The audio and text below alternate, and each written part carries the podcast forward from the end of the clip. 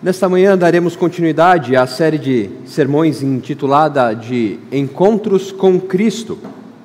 Se você tem o seu guia de pregação aí em suas mãos, você pode abri-lo na página 244.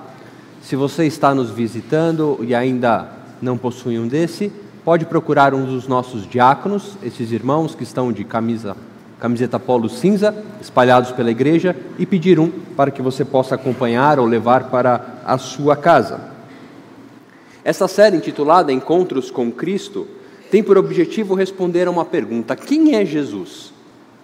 E para isso nós estamos estudando narrativas bíblicas que apresentam encontros de pessoas com Jesus, para podermos responder a esta questão.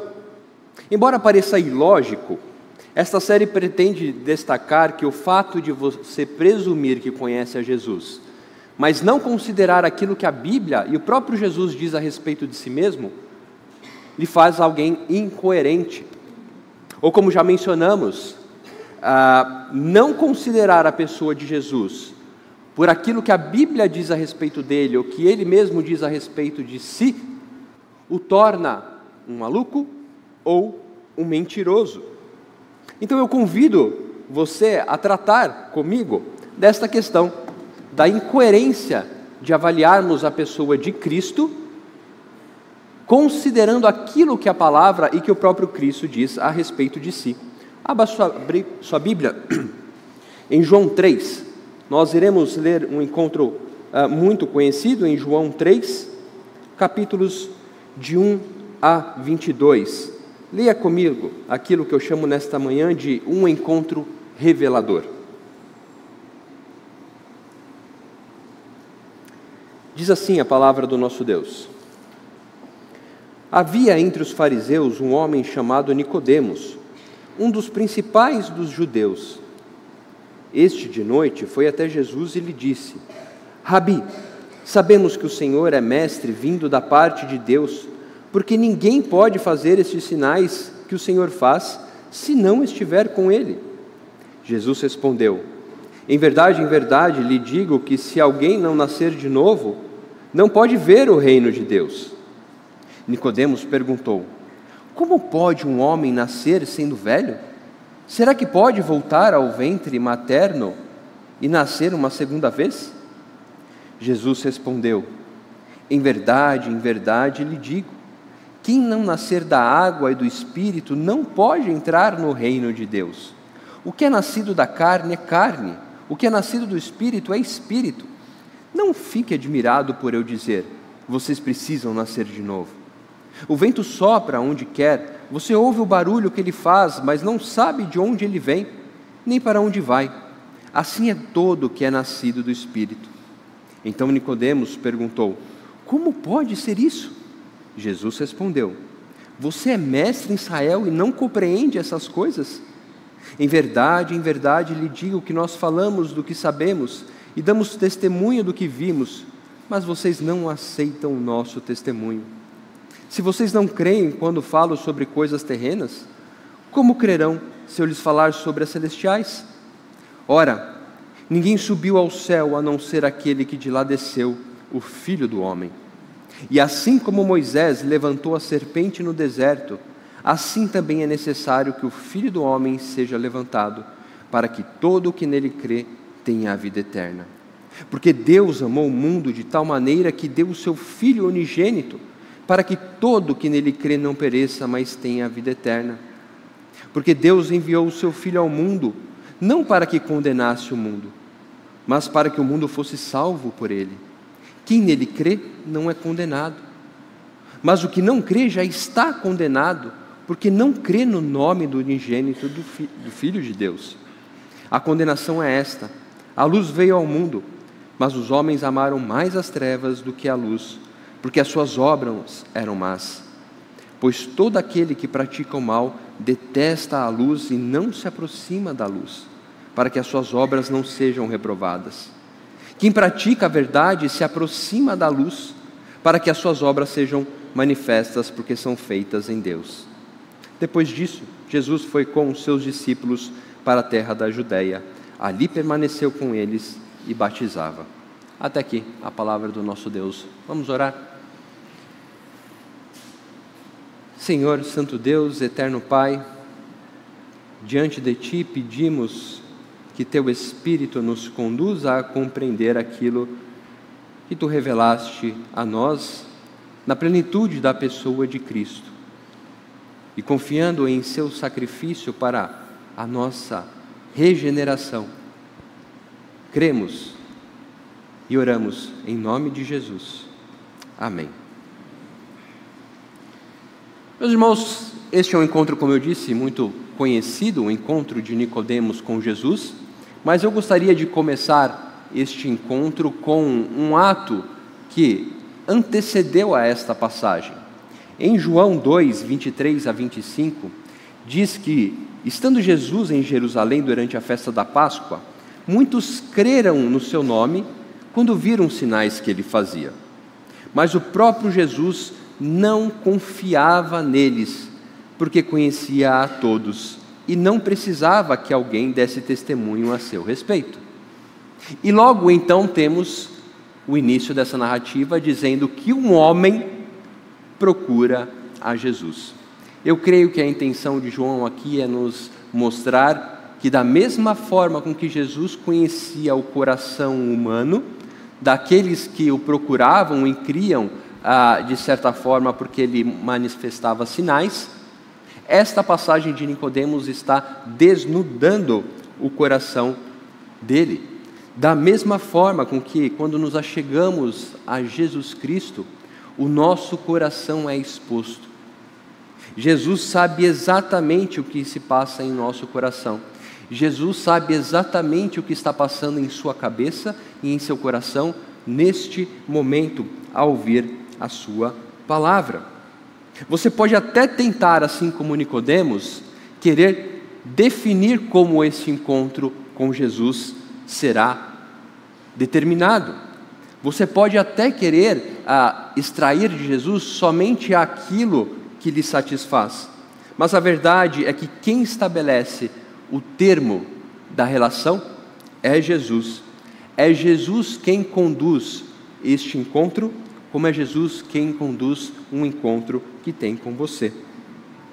Não podemos falar da pessoa de Jesus sem falarmos do termo ou da compreensão da salvação. Como eu disse, falar de Jesus e não considerar aquilo que a Bíblia e ele propriamente diz a respeito dele é incoerente, o faz um mentiroso ou um maluco. E Jesus coloca em si a salvação Jesus coloca em todos os encontros que tem com as pessoas, ser Ele a salvação. Mas então, por meio de três perguntas que eu quero fazer nessa manhã e que vocês respondam comigo à luz das Escrituras, entendermos a pessoa de Cristo e a nossa salvação. A primeira pergunta é: o que acontece na nossa salvação?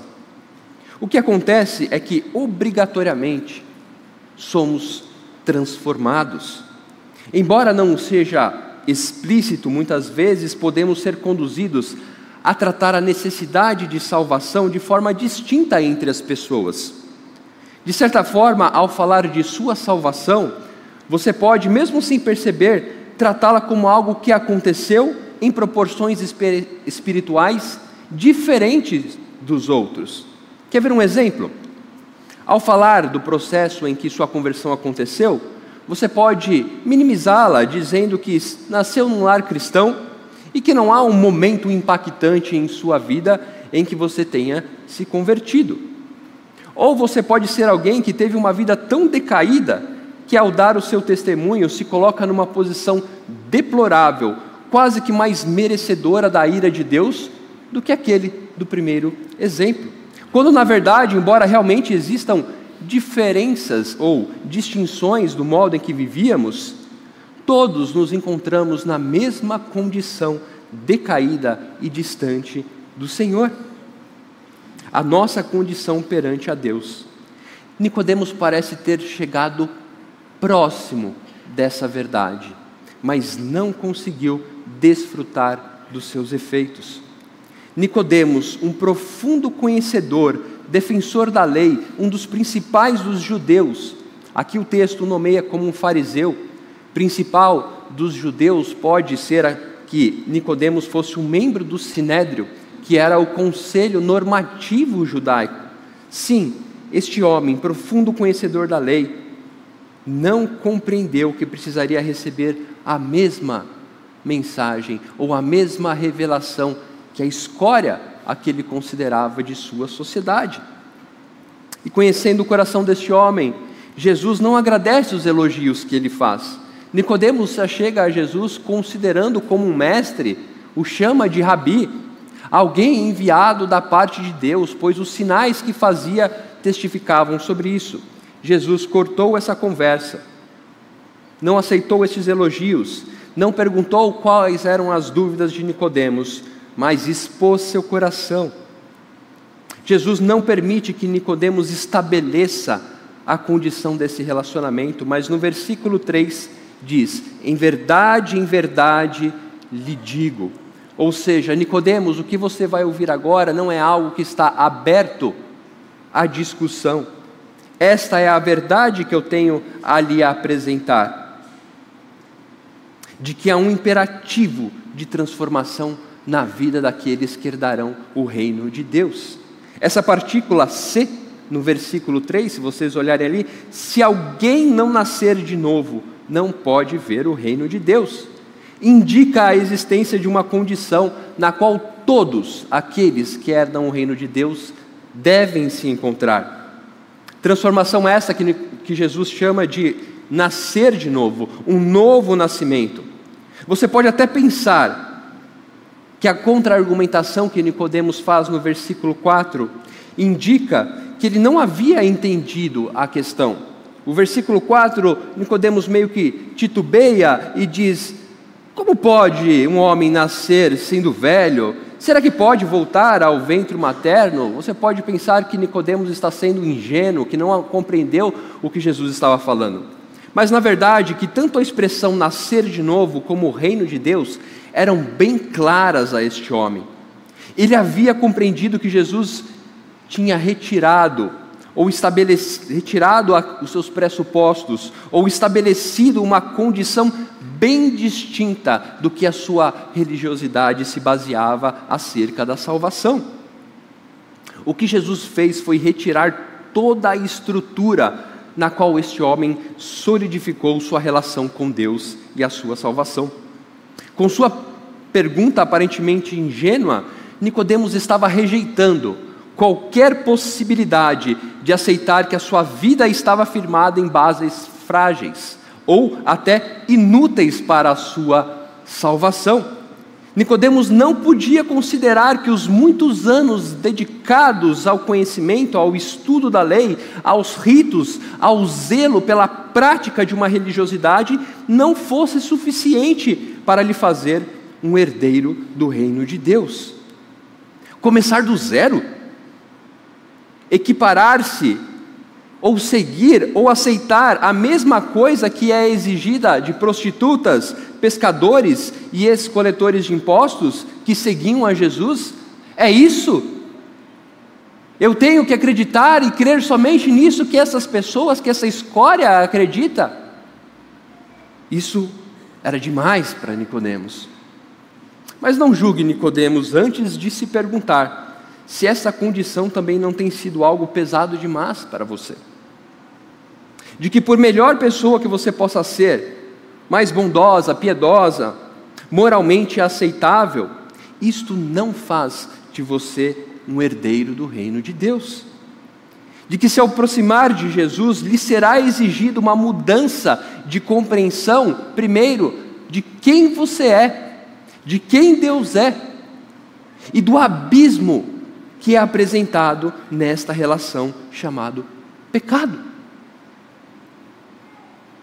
Quando nos aproximamos de Jesus, é exigido de nós esta compreensão. Reconhecer que entre você e Deus há um abismo chamado pecado. E nesse abismo você se encontra no fundo dele, entregue ao seu sentimento de que é você quem dita as regras da sua vida.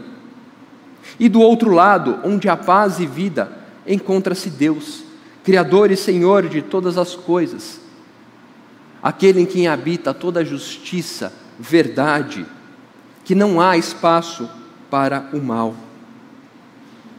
Não caia também no erro de fazer da salvação algo distinto entre as pessoas. Compreender a necessidade de que todos sejam transformados. Normalmente, pensamos em salvação dentro de um contexto daquilo que nós colocamos de perdição. Ou seja, enquadramos determinadas pessoas ou grupo como sendo ah, aqueles que necessitam receber e que têm a possibilidade de serem restaurados. Moradores de rua, prostitutas, viciados, desconhecidos em muitos projetos evangelísticos, estes precisam da salvação. Mas esse é o chefe.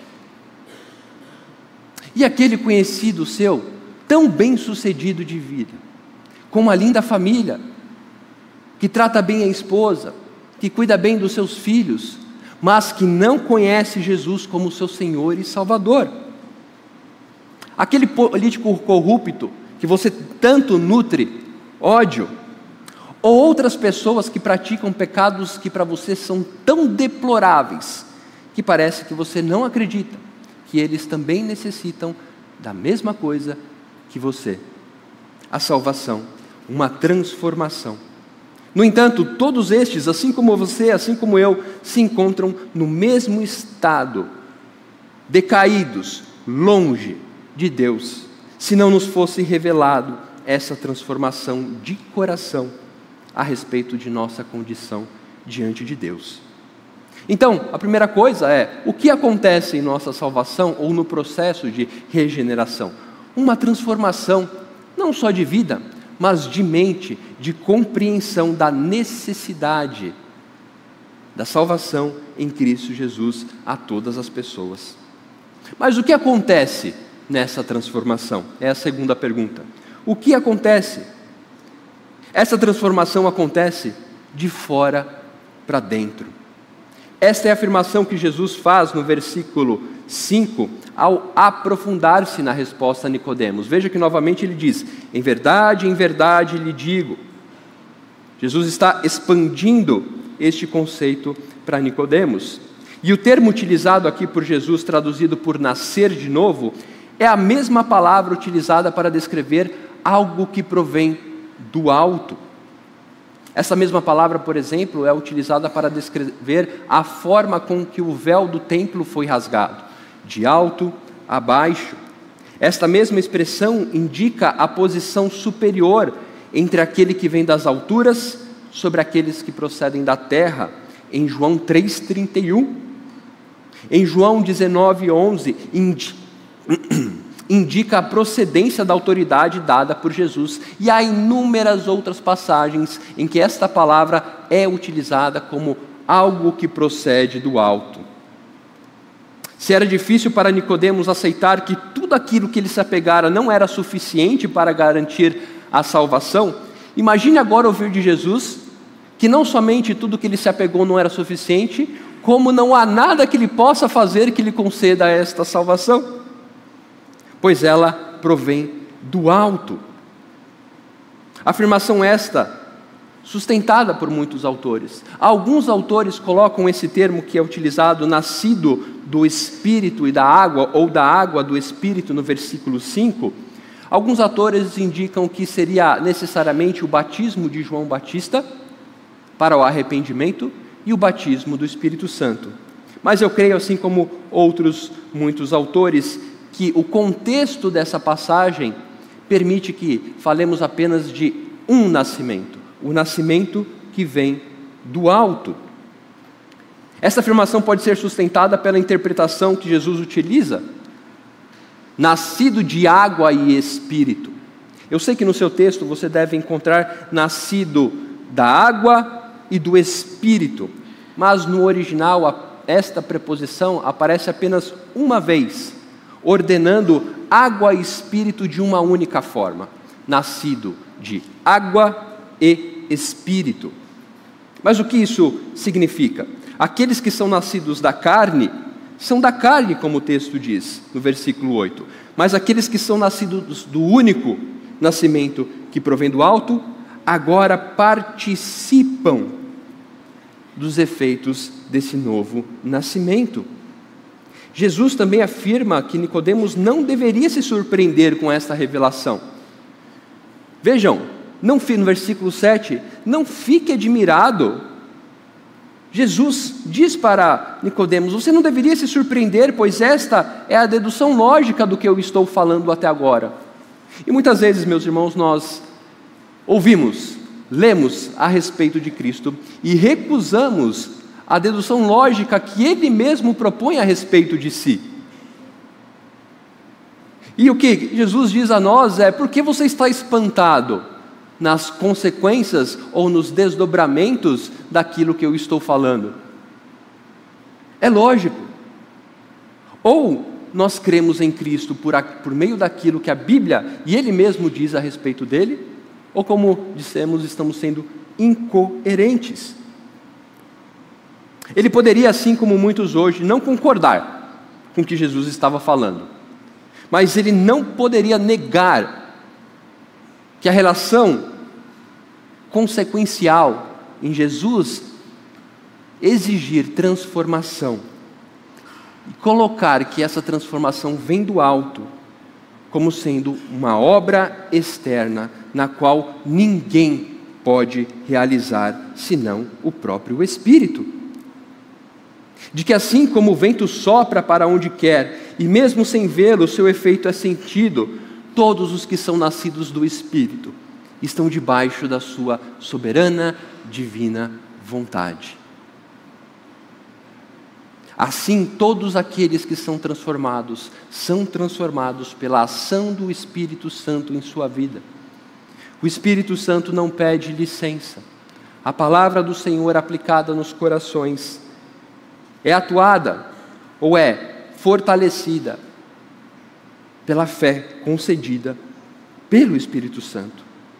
E diante da aparente indignação de Nicodemos, no versículo 10, vemos Nicodemos dizendo: "Mas como pode?" No versículo 9, como pode isso? Jesus o censura, dizendo: Você é mestre em Israel e não compreende essas coisas? Como mestre da lei, Nicodemos estava cego em relação àquilo que já lhe fora revelado no Antigo Testamento a respeito dessa questão do nascimento de água e espírito. Vejam, Ezequiel 36, de 27, de 25 a 27, o Senhor diz ou utiliza estes termos, o que nos mostra um único nascimento, quando ele diz: Então aspergirei água pura sobre vocês, e vocês ficarão purificados. Eu os purificarei de todas as impurezas e de todos os seus ídolos. Eu lhes darei um coração novo e porei dentro de vocês um espírito novo. Tirarei de vocês o coração de pedra e lhes darei um coração de carne. Porei dentro de vocês o meu espírito e farei com que andem nos meus estatutos e guardem e observem os meus juízos. Jesus não estava apresentando algo novo a Nicodemos, mas cumprindo o seu papel com a plenitude da revelação dada por Deus. Sim, Nicodemos não deveria ficar surpreso, pois a profecia estava sendo cumprida em Cristo Jesus. É Deus quem haveria de mudar o coração, é Deus quem coloca tanto o querer quanto o realizar, é Deus quem proporciona esta transformação por meio de Cristo Jesus. Nascimento, meus irmãos, é um ato passivo. Pare para pensar comigo. Você é conduzido ao nascimento. Você não atua senão naquilo que as pessoas fazem para que você nasça. Seria mais correto dizer que nós fomos nascidos. Em alguns outros idiomas, essa é a forma de dizer que você nasceu. Eu fui nascido. O nascimento vindo do alto é algo externo, aplicado espíritos, pelo Espírito Santo. Não depende de nós, não está ao nosso alcance. Jesus diz a Nicodemos que a sua falta de compreensão está em não crer naquilo que contraria a sua percepção a respeito de si mesmo. Jesus diz: "O seu problema, Nicodemos, é que você não consegue crer além daquilo que lhe traz segurança na prática, aquilo que está em suas mãos para alcançar a salvação." Ele utiliza a mesma a artimanha que Nicodemos utilizou quando se encontrou com Jesus. Vejam no começo do texto que Nicodemos não abre totalmente aquilo que ele pensa a respeito de Jesus, mas utiliza a expressão Senhor, sabemos. Nicodemos de certa forma se esconde dentro de um coletivo para então expressar aquilo que acha a respeito de Jesus. E Jesus utiliza esta mesma compreensão dizendo: Vocês, estes que dizem saber que eu vim da parte de Deus, não creem naquilo que nós testemunhamos, ou seja, aquilo que eu prego e aquilo que essas pessoas que você tanto rejeita creem. Como Nicodemos? Como eu vou poder tratar de questões terrenas que são necessárias para a salvação? Se vocês não as compreendem, e quer entender o plano divino, quando ele coloca aqui a questão de terrena e celestial. Se não compreendiam a mensagem clara, vejam no versículo 12: se não compreendiam a mensagem clara colocada diante deles, como poderiam compreender os desígnios divinos para a salvação do homem? Na verdade, o ponto central aqui, meus irmãos, é que a questão do debate de Jesus com Nicodemos ou do encontro se trata da fé que estava sendo depositada em Jesus. E essa é a nossa terceira pergunta a ser respondida. Qual é a causa da transformação? Uma transformação é exigida. Uma transformação nos é dada de fora para dentro. Mas qual é a causa dessa transformação? A causa é a fé na suficiente e eficaz obra de Cristo. Jesus, de certa forma, mostra para Nicodemos como ao mesmo tempo ele chegou tão perto da verdade, mas não se apropriou e desfrutou dos seus efeitos. O que Jesus diz a Nicodemos é que ele não pode crer enquanto nascido apenas da carne. Você não conseguirá crer nisso, Nicodemos, se você não houver uma transformação da parte do espírito, a transformação que lhe revelará quem eu verdadeiramente sou. Por meio dessa revelação de Deus, sendo Jesus a plenitude dessa revelação, nós recebemos tudo aquilo que precisamos para ser salvos, inclusive a fé. Exatamente. Por meio de Cristo Jesus, como a plenitude da revelação de Deus, recebemos tudo que precisamos para a nossa salvação, inclusive o ato de crer, inclusive o ato de crer na suficiente e eficaz obra de Cristo. Se algum momento Nicodemos não pôde compreender o que Jesus estava querendo dizer, agora não há mais justificativas.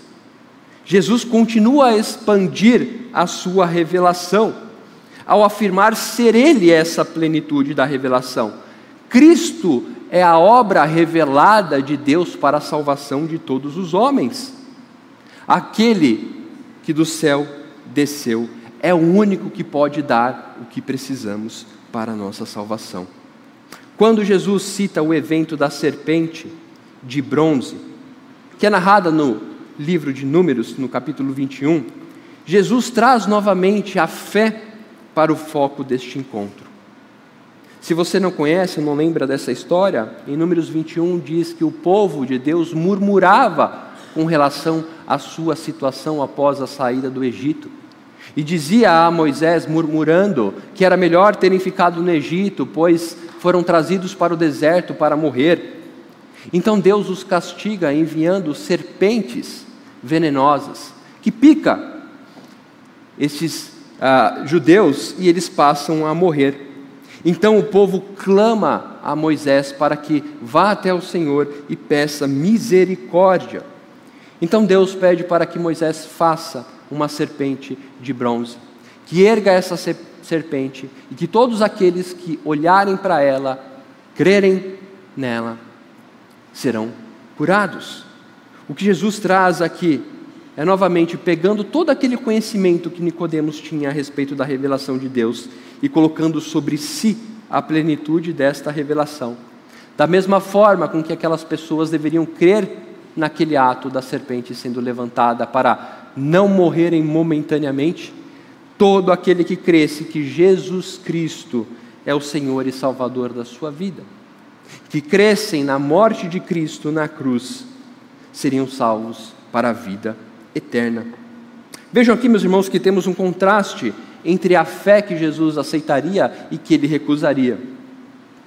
Os sinais que fizeram Nicodemos crer em Jesus sendo alguém enviado da parte de Deus tinham por fim ou por objetivo demonstrar, testificar ser Jesus o redentor, o filho de Deus. Este é o objetivo dos milagres. Este é o propósito dos milagres realizados por Cristo Jesus. Testificar a respeito de quem ele era. Veja que em Marcos, capítulo 2, Jesus nos ensina a respeito disso. Quando trata com escribas e com aqueles que desdenham ou que duvidam de quem Jesus é. Ele diz: O que é mais fácil? Dizer ao paralítico: Os seus pecados estão perdoados? Ou dizer: Levanta-se, toma o teu leito e ande? Mas isto é para que vocês saibam que o Filho do Homem tem autoridade sobre toda a terra para perdoar pecados. E disse ao paralítico: Eu digo a você: levanta-se, pega o seu leito e vá para casa. Ele se levantou e, no mesmo instante, pegando o leito, retirou-se à vista de todos, a ponto de todos se admirarem e darem glória a Deus.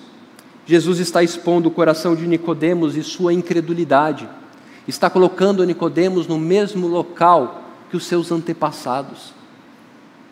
Jesus expõe a nossa incredulidade quando não compreendemos a sua obra, quando não queremos aceitar que a nossa salvação está ligada a quem Cristo é e aquilo que ele fez por nós.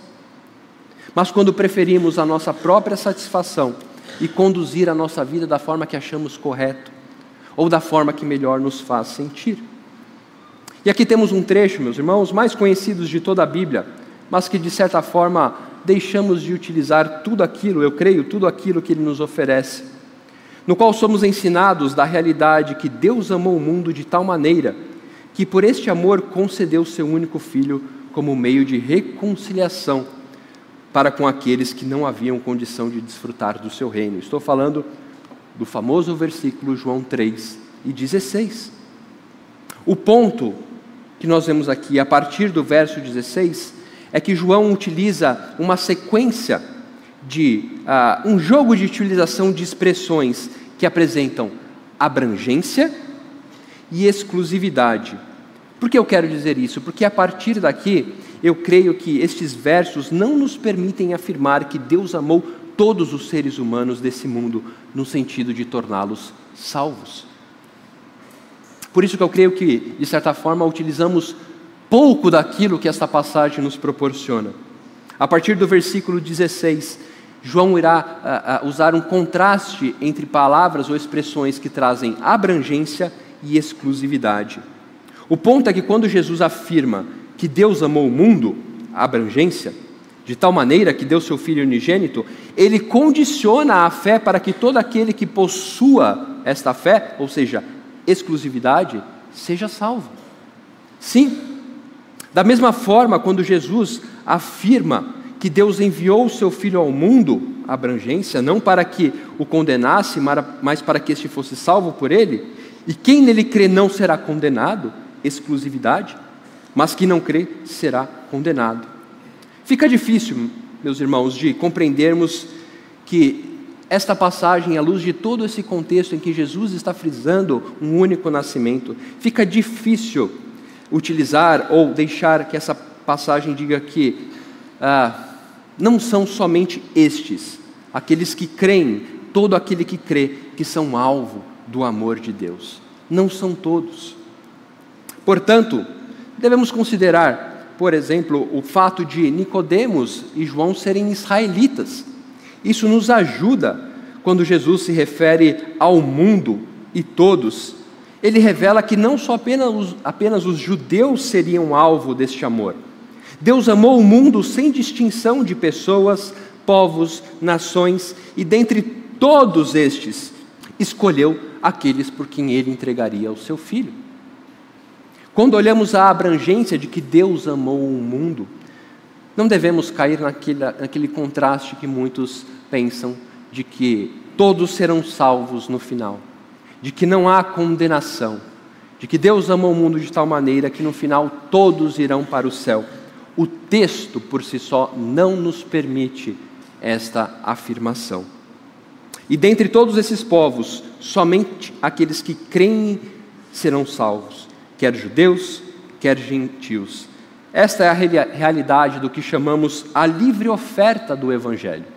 O Evangelho deve ser proclamado a todos sem distinção, mas não devemos compreender ou crer que isso anula a eleição incondicional de Deus, muito menos a expiação limitada da obra de Cristo ou a vocação eficaz do Espírito Santo. Por eleição incondicional, eu me refiro quando Deus escolheu, segundo o seu propósito, um número de pecadores justamente condenados, sem méritos ou capacidade para receberem esse tremendo amor inexplicável na obra de Cristo Jesus. Expiação limitada é o ato de amor de Cristo Jesus em morrer por aqueles a quem o Pai lhe deu e garantir que estes desfrutassem da comunhão. E a vocação eficaz é aquilo que próprio Jesus Cristo nos disse: a transformação vinda do alto, que se torna eficaz e violável. Aqueles que recebem não perdem a salvação em Cristo Jesus. Efésios 2 nos lembra: porque pela graça vocês são salvos, mediante a fé e isso não vem de vocês, é dom de Deus, não por obras para que ninguém se glorie, pois somos feitura dele, criados em Cristo Jesus, para as boas obras, as quais Deus de antemão preparou para que andássemos nelas. Sabemos que somos salvos quando cremos nesta obra de Cristo Jesus e experimentamos a ação do Espírito Santo em nossa vida. Quando compreendemos a nossa salvação, a partir da concepção de quem nós realmente somos e de onde fomos retirados e de aonde agora podemos desfrutar desta obra. Esta é a mensagem do Evangelho. Esta foi a mensagem de Cristo, essa foi a mensagem dos discípulos, essa é a mensagem que a igreja de Cristo propaga durante os séculos até que ele volte. Jesus Cristo é o único Senhor e Salvador. Não há outro meio, não há outro caminho de você herdar o reino de Deus. Não há outra forma a não ser se curvar diante da cruz de Cristo e reconhecer que não podemos alcançar esse reino senão pela ação poderosa, sobrenatural de Deus em nossa vida, aplicada pelo seu Santo Espírito. Concluindo, se você quer se aproximar de Jesus, saiba que é isso que ele vai requerer de você. Nicodemos até tentou argumentar, conversar, levar para o outro lado, Jesus cortou dizendo: "Em verdade, em verdade lhe digo, é necessário nascer de novo, Nicodemos." Não há outra conversa que eu quero ter ou que eu possa ter com você a não ser você precisa nascer de novo. E Nicodemos, isso não acontece por aquilo que você faz. Isso é uma obra do Espírito Santo, a qual abre os seus olhos e faz você crer. Vejam, é bem diferente nós dizermos, nós sabemos que o Senhor é mestre vindo da parte de Deus, e dizer, nós cremos que tu és o Cristo, o Filho do Deus vivo. Nicodemos disse, sabemos que é mestre vindo da parte de Deus. É bem diferente dizer, eu creio que tu és o Filho de Deus, Salvador o Cordeiro que tira o pecado do mundo. Se você afirma conhecer a Jesus, mas não considera estas verdades, talvez você se encontre como Nicodemos. Se você considera que teve um encontro com Jesus Cristo, mas não analisa esse encontro à luz do que a Bíblia diz e do que o próprio Jesus diz sobre os encontros que ele tem com aqueles que o buscam, você pode se encontrar como Nicodemos. Mas se você compreende essa verdade, você pode, deve se alegrar e desfrutar dos efeitos da obra de Cristo em sua vida, aplicada pelo Espírito Santo hoje. Uma transformação mental, espiritual e vida prática. Em tudo aquilo que você faz, a cruz de Cristo habita. Em tudo aquilo que você pensa, Cristo está lá. E o Espírito Santo lhe ensina, lhe consola, lhe adverte por causa disso. A experiência de ser alcançado por algo além da nossa capacidade nos humilha, mas também nos traz segurança. Não dependeu de nós. Isso nos humilha, dizendo da nossa incapacidade, mas isso nos traz a segurança que, por não depender de nós, nós nunca iremos perder esta salvação. Eu não sei qual tipo de encontro você já teve com Jesus, mas o que eu quero lhe dizer é que este é o encontro que Jesus tem com aqueles por quem ele morreu. Assim como Nicodemos. Verifique. Questione-se. Qual encontro você teve com Jesus? E se você quer ter este encontro com Jesus, eu lhe apresento Jesus por meio do que a sua palavra, a sua revelação, e por meio de quem Jesus diz ser, o seu Salvador, Redentor. Para isso basta crer. E crendo, você será ou compreenderá que isso não veio de você, mas veio do Espírito de Deus, aquele quem realiza tanto querer como realizar. Que o Senhor nos abençoe nesta manhã. Gratos porque o Santo Espírito nos conduziu a compreender um pouco mais da obra de Cristo. E o que isso de fato muda a sua vida, é você quem vai dizer. Que Deus o abençoe. Vamos orar? Senhor, diante de Ti nos colocamos gratos, ó Pai, pelo amor insondável, inexplicável. Um amor de que tal maneira o Senhor concedeu o seu Filho para nos resgatar. Não éramos, não somos merecedores, ó Pai mas o Senhor, em Sua infinita e boa vontade, escolheu para si um povo. Um povo comprado segundo os teus requisitos. Um povo que não quer viver segundo a própria vontade. Um povo que não quer estabelecer a forma com que se relacionará contigo. Mas um povo que desfruta da obra de Cristo. Um povo que se apega e confia na ação do Espírito Santo. Um povo que se alegra em crer neste Cristo, morto, ressurreto, e que um dia virá buscar o seu povo. Ajude-nos, Senhor. Ajude-nos a viver este Evangelho a proclamar a este Evangelho a toda e qualquer criatura, para que aqueles a quem o Senhor escolheu se acheguem a nós. É isso que lhe pedimos em nome de Jesus. Amém.